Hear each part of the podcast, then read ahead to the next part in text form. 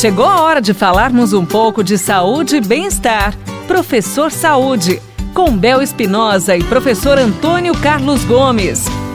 E é nesse clima muito especial que nós estamos aqui com o professor Antônio Carlos Gomes nos orientando aí para ter uma vida mais saudável, né, minha riqueza? Professor, tudo bem?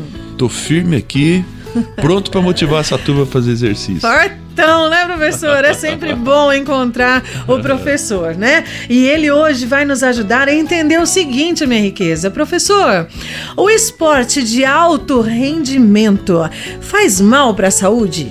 Essa é uma, uma pergunta muito corrente, principalmente nos bancos da, das universidades que eles estudam esporte, a educação física, uhum. né? Olha, nós temos. A gente vê na televisão toda hora programas maravilhosos, né, de tudo quanto é tipo de modalidade esportiva e praticado em alto rendimento, os campeões olímpicos, campeões Sim. mundiais e tal.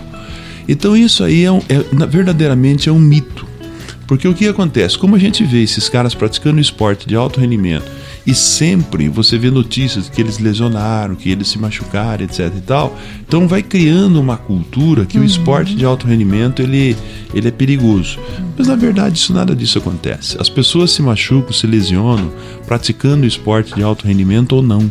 A gente se lesiona sozinho, se lesiona pelo sedentarismo que fica é muito verdade. fraco. Né? Essas dores musculares, essas dores na lombar que as pessoas sentem, uhum. dores nas articulações, a gente se lesiona de todas as formas.